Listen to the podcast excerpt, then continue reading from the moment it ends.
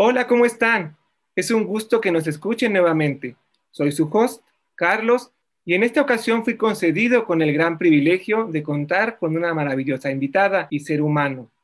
Ser humano, cuánta falta nos hace ese pequeño detalle hoy en día.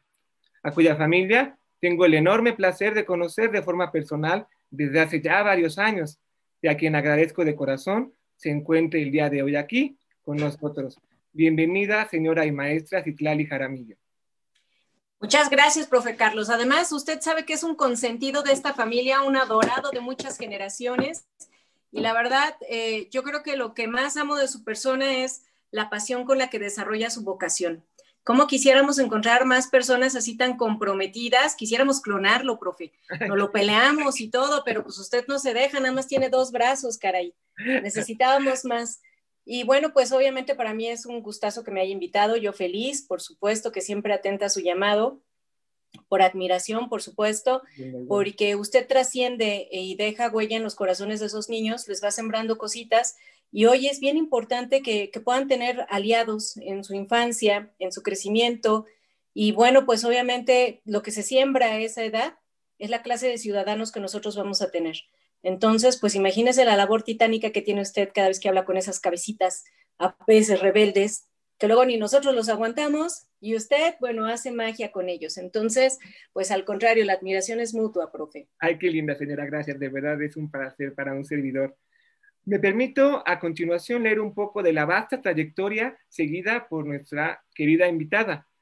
Citlali Jaramillo Ramírez es licenciada en Contaduría y también maestra en Mercadotecnia a lo largo de su carrera política ha desempeñado cargos de gran relevancia, dando en ellos siempre lo mejor de sí, como profesional y sobre todo como ser humano, tales como actualmente es la orgullosa candidata a diputada local por el Distrito 12 de Pachuca, abanderada por la coalición Va por Hidalgo, conformada por los partidos Revolucionario Institucional, PRI, Acción Nacional, PAN, de la Revolución Democrática, PRD, y Encuentro Social Hidalgo, PES. Fue directora de la Comisión Estatal de Vivienda de Hidalgo, CEBI, cargo que hasta hace relativamente un corto tiempo ejercía dignamente. Titular de la Secretaría de Contraloría del Estado de Hidalgo del 5 de septiembre de 2016 al 26 de enero del 2018.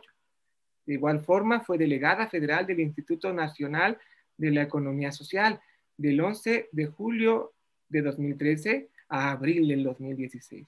Bienvenida nuevamente, un enorme abrazo con gran cariño a distancia, pero cerca, muy cerca del corazón. ¿Quién es Citlali Jaramillo? Mira, si me defines, yo me considero una mujer em, enamorada de su familia. Definitivamente mis joyas son mis chamacas preciosas que me traen de cabeza. Las cuelgo a veces en los árboles, pero luego las bajo y ya todo vuelve a empezar. No, son mis, mis grandes aliadas, mis cómplices, las amo con toda mi vida. Este, he encontrado un excelente compañero de vida, la verdad es que no me quejo, tengo la fortuna de tener un marido que siempre me está apoyando en todas mis locuras y eso luego es complicado.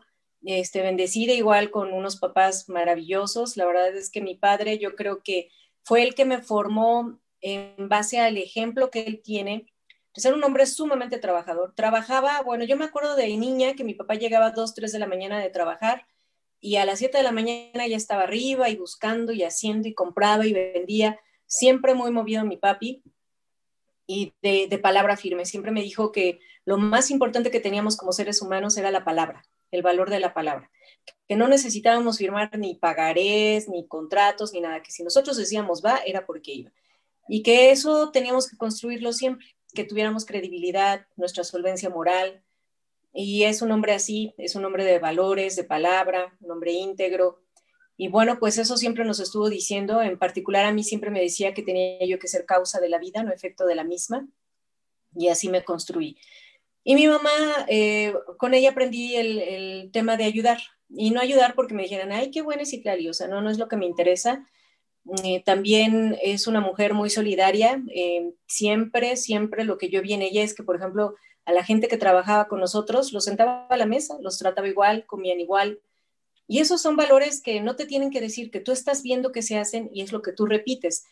Porque yo no puedo por acá decir, ay, soy bien buena, ¿no? Y al rato la muchacha, tú no comas esto. Y las tratan horrible. Soy enemiga de que las traten mal porque son seres humanos, ¿no? con una situación un poco más complicada y al contrario tenemos que ver de qué manera salen adelante. Mi mamá les ayudó a algunas a terminar una, la prepa, les pagaba cursos que para que aprendieran a cortar el cabello. Pues se nos iban, yo le decía, ay, ma. Pero bueno, siempre las ayudó, fíjate, y eso me encanta. Y mi mamá toda la vida ha ayudado a todo mundo, a quien le digan, y calladita, no creas que nos dijo, pero yo la vi. Nunca nos dijo, ay, yo fui y ayudé, jamás nos dijo nada, pero la vi. Entonces, por eso soy eh, a lo mejor un poco guerrosa en muchos sentidos y, pocas veces bajo la guardia y, a veces como todas las mujeres tenemos obstáculos en la vida, pero no me rindo, sigo adelante, ¿por qué? Porque yo también sé que hay dos ojitos, un par de ojos que me está viendo, ¿no? Entonces, si yo aprendí y soy lo que soy en base a lo que vi, no a lo que me dijeron ni la escuela, ni los maestros, sino lo que yo vi con mis papás, pues obviamente la tarea es muy, muy complicada y, es un reto enorme saber que tenemos que formar vidas, ¿no? Entonces, pues enamorada de mi familia, por lo mismo soy activista, me encanta la política social, eh, por supuesto que disfruto mucho eh, la parte de, del activismo eh, y bueno, pues soy una mujer de fe, de fe enorme. Yo también coincido en que las bendiciones que tenemos, porque me considero así, es para compartir con los demás, no es para uso de uno. Entonces, bueno, pues ese es Itlali Jaramillo, una mujer enamorada de su familia, una mujer de fe, de causas y feliz de trabajar y desarrollarme dentro de la política social. Claro que sí, muchas gracias. ¿Cuál es su motor diario? ¿Qué le impulsa a dar lo mejor de sí día con día? Em, disfruto mucho vivir. Entonces, cada día tenemos una oportunidad nueva todos los días. Cada vez que despiertas y abres los ojos, es una oportunidad nueva. Eh, hay temas muy trillados en que, pues, ¿para qué volteas hacia atrás y el pasado y que para qué hablas del futuro? Pues sí, a lo mejor mucha gente lo dice y desafortunadamente sí conozco y tengo muchas amigas y muchas coincidencias. Como mujeres es bien complicado y somos muy controladoras, ¿no? Queremos el exceso de orden. Y a las 7 el desayuno, y a las 8 te lavas los dientes, y a la tanta, y así, ¿no? y ya tienen planeado desde que nació el niño cuál es la licenciatura que va a elegir y la escuela a la que va a ir. Y yo digo, qué complicado vivir así. Nadie tiene comprado el mañana y hoy esta pandemia nos lo enseñó, ¿no? Nos sacude y nos demuestra que qué importante es lograr esa conexión real de este tema tan trillado, aquí y ahora. Úchala. Si lo lográramos, otra vida tendríamos. No estamos conectados. Si estoy aquí, ya estoy pensando en el partido de fútbol. Y si estoy en el partido de fútbol, ya estoy pensando en que ya voy a llegar a dormir. Siempre estamos adelantándonos en los tiempos. Entonces, pues yo que disfruto, disfruto mucho el aquí y ahora. Quiero dejar una huella bonita. ¿Por qué? Pues porque ese para mí es el reto como mamá, este, como ser humano, dejarle un legado a mis hijas, un legado propositivo. Venimos todos a abrazar un propósito en la vida. Todos tenemos un propósito, chiquito, grande, del tamaño que tú quieras, pero todos tenemos un propósito. Otra cosa maravillosa es que nadie se parece a nadie, aunque tú tengas un gemelo, son súper diferentes, ¿no? En carácter, en gustos, y nacieron al mismo tiempo de la misma mamá y son súper diferentes. ¿Y qué te recuerda que son diferentes, aunque sean gemelos? Este, tu huella digital. Nadie se parece a nadie y, es un eh, y esto hasta en tus documentos va, porque es irrepetible. Y aquí tenemos tatuado por Dios que somos únicos, ¿no? y venimos a cumplir un propósito único. Y a veces la gente se desgasta tratando de imitar a alguien más. Y queremos tener el coche de fulanita o al marido de fulanita, porque no se da el caso. o, queremos la vida de alguien más y tratamos toda la vida, desperdiciamos mucho tiempo en ser o tratar de ser un perfecto imitador. Qué flojera. Si nos aceptáramos como somos, así chaparrillitos, altos, chinitos, gorditos, flaquitos, como sea, esta es tu realidad, punto. Y a partir de ahí descubrir cuál es tu talento, porque todos tenemos un talento, chiquito y grande, lo que sea, y tratar de potencializarlo. Entonces, esa es la vocación que debemos de tener, descubrir cuál es tu talento, aceptarte único como eres, dejar de ser un imitador porque es un desperdicio de tiempo, y a partir de ahí construir la mejor versión de lo que te toca hacer. Y no es fácil, ¿eh? Es bien complicado el dominio propio. Yo te lo digo, no puedo poner a dieta. Me gana la garnacha, y digo, siempre estoy, si no me lidereo a mí, ¿cómo voy a liderear a los demás? Eso ahorita me regaño, pero me gana, me gana el pan. Entonces, en, en esos escenarios que digo, no manches, o sea, ¿cómo luego esos pequeños retos cuestan un chorro de trabajo? Entonces tenemos que ir venciendo nuestros miedos, venciendo nuestros defectos, mejorando todos los días. Y fíjate que ayer fui a un curso maravilloso que me dieron, donde decía que mucha gente tiene el ego muy inflado, y sí es cierto, ¿no? Ay, a mí ni, nadie me puede decir nada porque yo tengo 30 años de experiencia. No es cierto. Tienes un año de experiencia y 30 años haciendo lo mismo. Entonces, debemos estar dispuestos a aprender todos los días y el ego te rebasa. Y la vida es eso, una moneda de dos caras. De un lado tienes el ego y del otro el alma. Entonces, todos los días echas tu moneda. ¿A quién la apuestas? ¿Al ego o al alma? Y todas tus causas, en lo que trabajas, lo que desempeñas todos los días, este, para quién estás trabajando, para el aplausómetro personal o para trabajar y, reivindicar tu alma, ¿no? Entonces, en eso se basa nuestro propósito, en descubrir la mejor versión de lo que nosotros tenemos que ser, echarle todos los kilos para ser una mejor persona. Y tu proyecto es individual, no puede ser colectivo. Y tú, eh, eh, cuando eres una buena persona y que te estás esforzando, que no es suficiente con decir, pero es que yo no hago nada malo, ¿no? Ese es el problema, no haces nada, ¿no? O sea, ni bueno ni malo, o sea, también guácala, ser tibio. No podemos aceptar la ineptitud como moneda de cambio. Decir es que no me meto con nadie para evitar problemas. Y es que no hago y no esto y no, no propongo y no, o sea, eso no te dice que, que ya lograste salvarte de qué, ¿no? También en el silencio hoy somos todos cómplices de lo que está sucediendo. Entonces tenemos que actuar. La fe en movimiento es lo que sirve, si no, no te sirve de nada. Tenemos que actuar. Y eso es en lo que yo me muevo, me baso, esos son mis motores, este, definitivamente, te digo, mi motor número uno, si es un tema de generar este, buenos ahorros en mi banco celestial, ese es el más importante. Dos, mi familia en esa prioridad.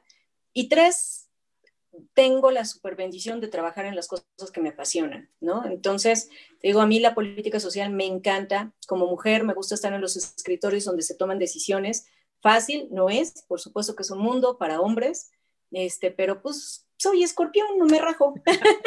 Entonces digo, ahora se aguantan, ¿para qué me invitan? claro. Si ya me conocen. Exactamente.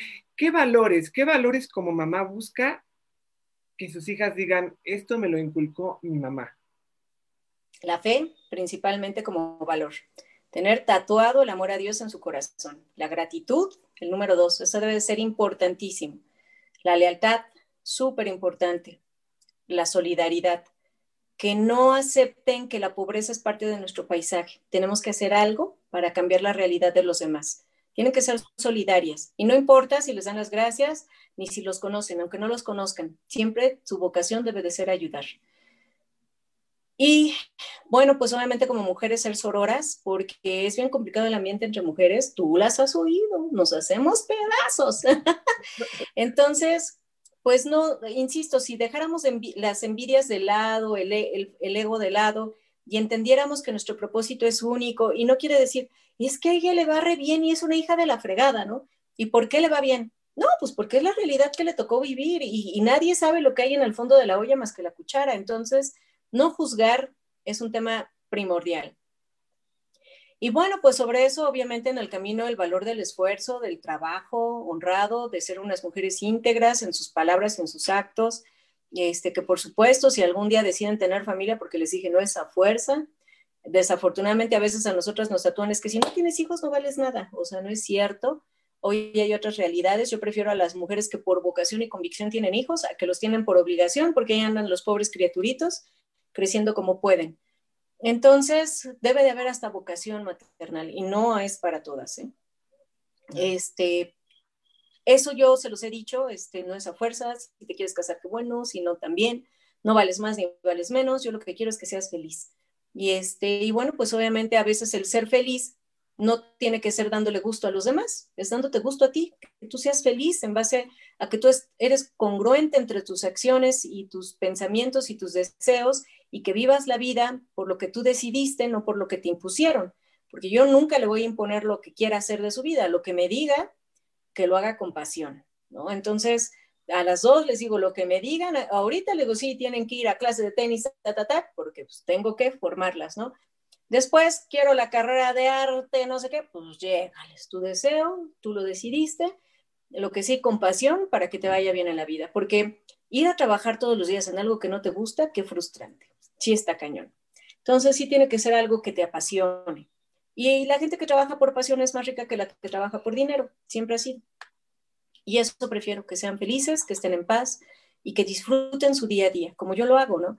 La verdad es que, pues siendo en el tema del servicio público por un accidente, pero fue un accidente maravilloso, ¿no? Me, me encanta, este, a pesar de que la formación de mi familia es empresarial y que yo siempre, pues estudié para poner algún día un negocio y que primero Dios me fuera bien, y de repente por accidente termina en esto, pero la verdad es que lo valoro, lo agradezco y sé que también tendrá un propósito y, y será de bendición y de luz para los demás y así vamos a tener que seguir trabajando, ¿no? Aceptando y fluyendo con la vida, haciendo lo mejor un día a la vez. Claro, un día a la vez. Justamente introdujo la que será mi siguiente pregunta. ¿En qué momento usted decide el hacer, como se dice coloquialmente, política? No, pues me invitaron alguna vez, fui a un desayuno, este, conocí a un personaje maravilloso que me invitó a formar parte de su equipo de trabajo. Este, yo soy de alma aventurera y dije, ay, pues a ver de qué se trata. Y, este, y me encantó, me encantó y de ahí, pues pobre, no supo este, ni en la que se metió, ¿verdad? Porque ya no lo solté. Entonces me agarré como garrapata de su pierna y, este, y así han pasado 17 maravillosos años en los que he transitado en los tres niveles, estatal, municipal y federal, con experiencias muy buenas. Es un trabajo muy retador, son ambientes muy difíciles, muy complicados, pero como buena mujer soy necia, perseverante, entonces dije, no me rajo y no me rajo y les voy a demostrar que sí puedo y les voy a demostrar que sí puedo y así sigo, demostrando que sí puedo. Claro, y, sobre todo exaltando el, papel de la mujer en la sociedad, cual debe de ser, ¿no? Un papel productivo. Claro. Un papel productivo y dignificante. ¿Qué esperanzas pueden encontrar los pachuqueños en usted si llegase como su representante a la Cámara local?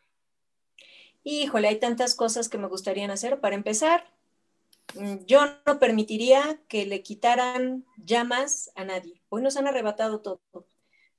Por lo pronto, como mujer, estoy mutilada de que todos los programas que se habían logrado a través de los años los desaparecieron. Las mujeres hoy no existen, no somos importantes, no hay agenda. La lista es larga, desaparición de refugio para mujeres, adiós prospera, adiós seguro popular, no hay cuadro de vacunas básicas, no hay este, apoyo para mujeres con cáncer, no hay apoyo para los niños con cáncer, este, la lista es enorme, todo desapareció. Mujeres de campo, procampo, las de Prospera, o sea, yo tengo el caso particular de una señora que me hace el favor de trabajar conmigo, tiene conmigo trabajando desde que me casé, 16 años. Y fui a su hijo chiquito desde la primaria y hoy es un licenciado en enfermería y fue gracias a Prospera. A mí me consta cómo el programa le ayudaba a pagar sus útiles, los viáticos, etcétera. Entonces, ha habido programas que verdaderamente impulsaban a la mujer y hoy decidieron que la mujer no lo tenía que administrar, sino los jóvenes. ¿Y a dónde se fue? A la briaga. Desafortunadamente, no en todos los casos, hay niños que sí lo usan bien. Pero la mayor parte decidieron dejar de estudiar, decidieron dedicarse al alcoholismo, pues porque ya tienen una beca segura, entonces desincentivan cualquier premio al esfuerzo. La meritocracia la mataron y eso pues no está padre. Entonces, eso me urge poner orden, este, representar dignamente a las personas, eso no es un circo. Ahí se toman decisiones muy importantes que afectan a familias, que afectan al progreso de las ciudades, donde se pelean presupuestos, donde se fortalecen los programas sociales. Hoy lo destruyeron, todo. En menos de tres años destruyeron todo. Odian a los empresarios, cero apoyo a las MIPIMES, este, nada, o sea, todo tiene que ser militarizado, programas asistenciales, y yo no sé de dónde lo va a sacar porque quiere exprimir a los empresarios, pero hasta dónde, ¿no? Eh, está muy endeudado el país, entonces, pues por supuesto que hoy la causa me mueve, es la causa superior a cualquier ego personal. Eh, quiero estar, insisto, en los lugares donde se toman decisiones, sí, por supuesto, a favor de la agenda de género, quiero recuperar lo que nos quitaron. Y bueno, pues por otro lado, también seguir peleando presupuestos para que haya más recursos para los municipios, principalmente a mí me toca la parte municipal, los federales pelean el recurso para el Estado. Y bueno, pues yo soy una pachuqueña enamorada de su tierra, sé que tengo una hipoteca social con el lugar en el que yo nací, me toca hacer la parte que me corresponde para que cada vez esté mejor, pues porque yo quiero que mis hijas anden en bicicleta con toda la tranquilidad del mundo en la calle, ¿no? Que no tengan que vivir con miedo. Entonces, pues eso es por lo que a mí me, encantaría eh, por seguir fortaleciendo programas que han sido útiles para recuperarlos, para poner un freno, porque es impensable yo no entiendo cómo le hace la gente hoy ganando tan poquito con el gas tan elevado, con los gastos de la canasta básica, la inflación está por los cielos y la gente no lo ha percibido. Sí lo percibe en su bolsa, porque tú vas al súper y cada vez te alcanza para menos. Y eso es producto de malas decisiones que han tomado económicas en los congresos. Le recortaron dos mil millones al, Estado y lo permitieron. Entonces digo, yo no concibo ni siquiera que, que haya mujeres que se presten a eso, ¿no? Pero lo hay. Entonces dije, pues yo tengo que estar para que en lugar de quejarme, mejor me ponga a hacer algo, porque sí soy de las que se queja mucho. y dije, ya no me voy a quejar, mejor voy a ver qué puedo hacer. Y este, pues esa sería la idea. Además tengo la preparación, tengo la experiencia y, este, y sé que haría yo un buen papel. O sea, si no, pues no me prestaría, ¿no? Para ir a experimentar, pues mejor me quedo en mi casa, ¿no? Y me hago los chinitos aquí.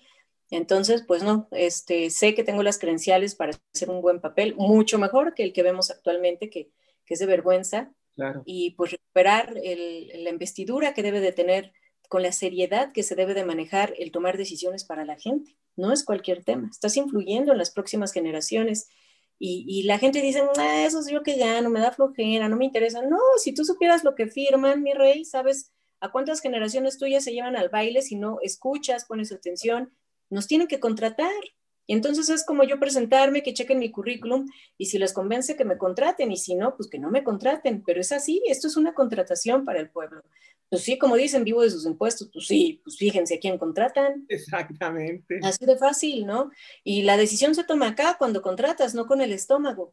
Entonces, ¿quién te es útil? ¿Quién realmente te va a servir para los fines que son? Representar a tu familia, así de fácil. Entonces, bueno, pues esa sería la idea y este, pues ojalá, ¿no? Este, pues me toca obviamente salir a chambear, a convencer, a caminar. Yo he caminado Pachuca toda, son muchas realidades en Pachuca. La verdad es que a veces te desenvuelves en ciertas cuadras, pero le caminas a cinco minutos y hay historias muy dolorosas. Hay mucha violencia familiar hoy, tristemente. Este, pero me dicen, oye, es que ¿por qué no lo solucionan? Perdón, pero yo dudo mucho que un policía se pueda meter a tu casa y si no denuncias menos y no nada más es hacia las mujeres, hay mujeres que son muy violentas con sus hijos, hay este, familias que tienen relegados y maltratadísimos a sus adultos mayores. Entonces, hoy vivimos una descomposición del tejido social muy grave y le tenemos que entrar todos. Entonces te digo, tengo dos opciones, sentarme a ver la película o mejor participo en la película. Y dije, pues mejor le entro, ¿no? Porque este, no voy a esperar a que alguien vuelva a cometer babosadas que ya no me afectan a mí, pero sí a mis hijas. Entonces, este, pues dije, voy con todo y pues por ellos y por todos los que siguen, ¿no? Ahí tenemos que entrarle. Totalmente de acuerdo. Voy a cambiar abruptamente de tema. ¿Cómo es y qué es Impulso Rosa? Es una revolución pacífica, una revolución del intelecto. Es una comunidad de mujeres que nos ayudamos entre nosotras. Eh, ha sido muy cuestionado porque siempre pues, te, cuestionan por hacer, pero digo, pues es peor no hacer, ¿no? Claro. ¿Cómo empezó? Em, en mi trabajo, cuando fui delegada federal, tuve la oportunidad de ir a Casochitlán, a una comunidad muy lejana que se llama Tzontla, y ahí fue muy, muy impactante para mí porque pues yo duermo en mi camita caliente, tengo agua caliente como todos los días y pues chambeaba y me iba y, y me encanta mí pueblear. Entonces yo era muy feliz de andar conociendo las comunidades indígenas, es una belleza. mía Casochitlán es de mis municipios más favoritos, me encanta. Y me encantaba verlas con sus trajes típicos y hablando en su dialecto. Y para mí, pues, qué curiosito, ¿no? Y como que dices, ay, qué bonito. No, cuando conoces su realidad dices, ¿qué está pasando? Una señora se acercó y me jaló el chaleco a su medio español porque nada más hablaba este, en, en agua y me dijo que su papá había matado a golpes a su mamá y que ahora la golpeaba a ella y que no se podía ir porque si no iba a golpear a sus hermanitos. Uy, ya sabes, mujer empoderada, ahorita mismo lo resuelvo, ¿cómo es posible? No, casi me linchan a mí porque en el pueblo, por usos y costumbres, eso está permitido. Hay mucho alcoholismo en las comunidades, muchísimo. Las mujeres son muy violentadas y desafortunadamente la falta de oportunidades para los hombres en el campo provoca ese tipo de situaciones. En consecuencia, también violaciones a los niños y, y todo está permitido, porque para eso hay usos y costumbres. Entonces dije, no puede ser si yo me hubiera enfocado en mi trabajo y en que mi regla de operación no había nada para resolver el tema, y esto hubiera sido una salida, pues yo no puedo hacer nada, ¿no?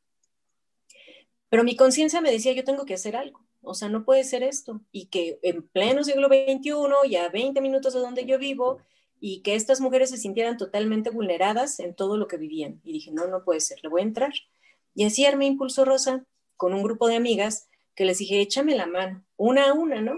Mentoría, tú la cuidas eh, y tú le compras el bordado y tú le haces así, ta, ta, ta.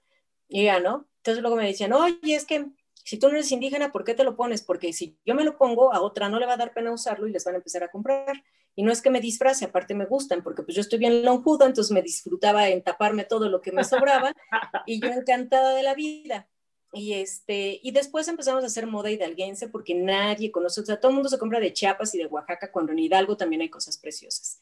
Empezamos a intervenir los bordados, a mejorarlos, a capacitarlas, les enseño, bueno, ya tengo una tan empoderada que hasta me manda ya mensajes por Facebook, la canija, ¿no? Oh, ya hasta me exige, señora, no me han comprado, yo, madre santa, ¿no? Pero fue padrísimo convivir con ellas. ¿Y qué crees? Ahí descubrí que ellos no son los pobres, somos nosotros, necesitan muy poco para ser feliz. Pero yo les decía, oye, es que ya te hice un pedido. Decían, no, que venda tres me alcanza para lo que necesito y tanta no. Ay, pero ya me dejaste colgada con el pedido este, no, pues yo nada más voy a hacer tres. Y después de que me enojé mucho, después dije, qué padre vivir así. O sea, no están preocupadas de nada, disfrutan su día, están con sus hijos, bordan tres y se acabó, cocinan, se platican entre ellos. Y, este, y dije, bueno, pues ¿cómo le hacemos? Entonces, ¿cómo rompo con la violencia? Tristemente, te digo que no la hemos resuelto. Sigue habiendo violencia física, psicológica, este, económica, porque sí las controlan, y ahora tenemos violencia digital. Entonces dije, no resolvimos la anterior y ahora la nueva y la ley Olimpia se quedó corta, faltan muchas cosas por modificar y desafortunadamente abusan de, que las mujeres sí tenemos algo, conocemos el amor incondicional. La primera vez, la segunda ya no, pero la primera vez el amor sí es incondicional y les creemos y nos enamoramos y qué triste que abuse alguien de eso y que saquen fotos que en su momento pues fue algo romántico y después las usen para fregarles la vida, porque te queda para siempre el, obviamente el descalabro de, de, que afectan tu reputación, ¿no? Y dije, pues bueno, no estoy resolviendo nada, pero vamos una a una. No puedo arreglarlo de todos, pero con que le arregle la vida o una, ya valió la pena.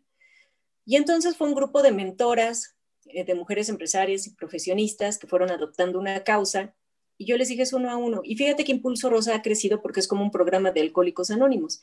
No hay burocracia, no hay egos, no hay salario, le entra la que quiere y porque quiere, porque aquí no hay sueldo.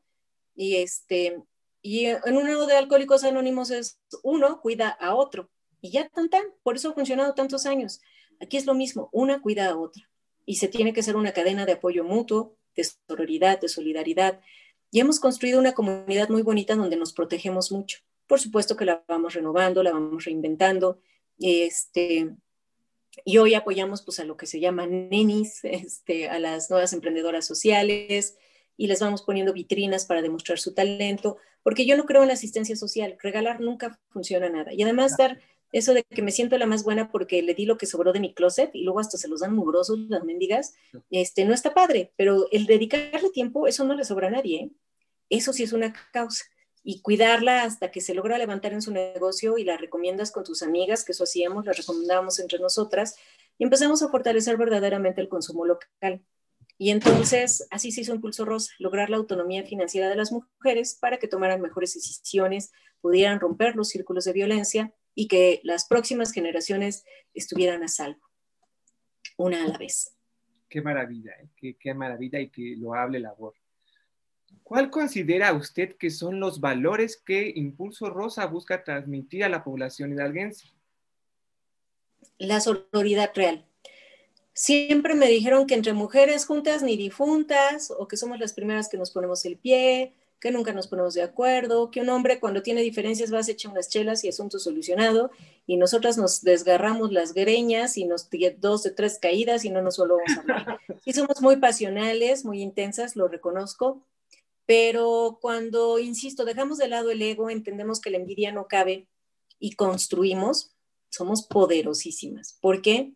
Pues porque tenemos, insisto, el conocimiento del amor incondicional, a lo mejor al principio a tu pareja, pero después el de tus hijos. Y cuando se trata de tus hijos nos convertimos todas en una leona, todas, ¿no? Este, cuando se trata de, dejar un granito de arena para, para dejar el mundo mejor de lo que te tocó, pues le entramos. Eh, ¿Qué otro valor aparte de la solidaridad? La solidaridad, que la pobreza no sea parte de tu paisaje, hacer visible lo invisible, que realmente exista lealtad entre mujeres, el valor del esfuerzo. Eh, si una se cae, que entre todas la empujemos para que vuelva a levantarse pasamos por situaciones muy complejas. Ser mujer es un deporte de alto riesgo en esta vida, ¿no? Cuando más hablamos de feminicidios, hoy una red de trata, hasta ser bonita para algunas ha sido un pecado, este, la envidia de muchos, el acoso de otros. Es un mundo de verdad que, tiene una descomposición, y te digo, del tejido social grave. Entonces aquí es generar un círculo, una comunidad donde puedas encontrar un, un apapacho, un refugio, un, puedo platicar sin, sin, sentirme amenazada o juzgada. Y bueno, pues así es como estamos nosotras creciendo con mentoría uno a uno para seguir fortaleciendo proyectos productivos, este, que, que tengan algo para salir adelante y todas tienen un talento y de repente todas me dicen, es que me sacaste de mi zona de confort, es que no lo hubiera hecho si no me hubieras empujado. Soy bien buena para empujar gente, no para hacerlo, pero buena para empujarlo, ¿no? Y este, y bueno, pues eso la verdad es que empezó por esa iniciativa, nunca me imaginé que durara tanto, que se sumaran tantas personas. Obviamente ha habido unas que me dicen un año y ya, porque pues tengo otros proyectos, otras que se han quedado. Y bueno, pues yo lo que espero es inspirar a otras generaciones para que vean que sí se puede, porque tengo un libro que se llama El liderazgo de la mujer en la economía social, donde pongo precisamente los testimonios de mujeres que con cero pesos, pero que con todas las ganas salieron adelante. Claro, ejemplos hay muchos y, qué importante es lo que menciona. Si cada uno de nosotros adoptara, adoptara en apoyo y en medidas, no para facilitar, sino para que una persona se levante del estado en el cual se encuentra, cuando vemos que está en una situación vulnerable, otro mundo efectivamente sería este. ¿Con qué sueña Citlali Jaramillo más allá de un ambiente político? Con la justicia. Me duele la impunidad.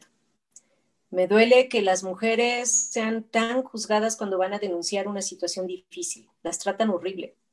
Em, me duele ver tanta burocracia para que se le haga justicia a la gente más vulnerable. No hay justicia. Es la realidad. Tenemos un sistema muy burocrático, leyes fallidas, impunidad al mil, em, cinismo.